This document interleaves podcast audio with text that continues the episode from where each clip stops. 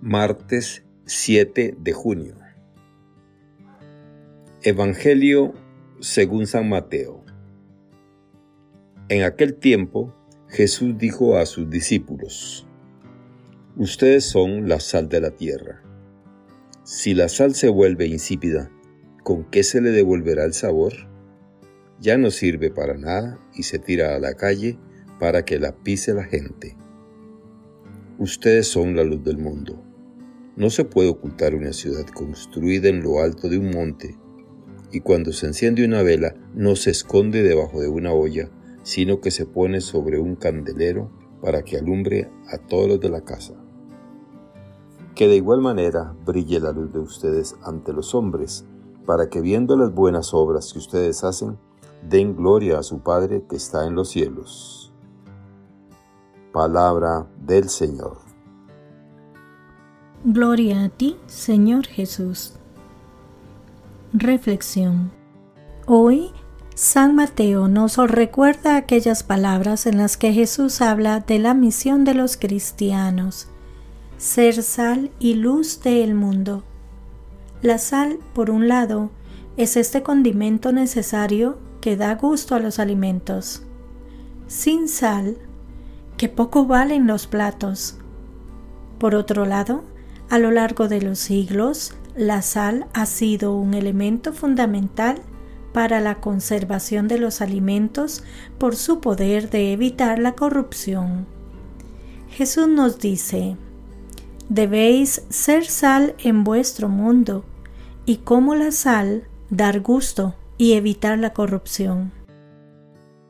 En nuestro tiempo, muchos han perdido el sentido de su vida y dicen que no vale la pena, que está llena de disgustos, dificultades y sufrimientos, que pasa muy deprisa y que tiene como perspectiva final, y bien triste, la muerte. Vosotros sois la sal de la tierra, dice Mateo 5:13. El cristiano ha de dar el gusto, mostrar con alegría y el optimismo sereno de quien se sabe hijo de Dios que todo en esta vida es camino de santidad, que dificultades, sufrimientos y dolores nos ayudan a purificarnos y que al final nos espera la vida de la gloria, la felicidad eterna. Y también como la sal, el discípulo de Cristo ha de preservar de la corrupción.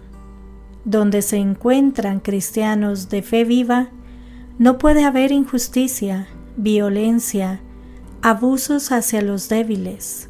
Todo lo contrario, ha de resplandecer la virtud de la caridad con toda la fuerza, la preocupación por los otros, la solidaridad, la generosidad.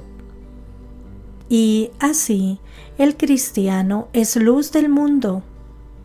El cristiano es esta antorcha que, con el ejemplo de su vida, lleva la luz de la verdad a todos los rincones del mundo, mostrando el camino de la salvación.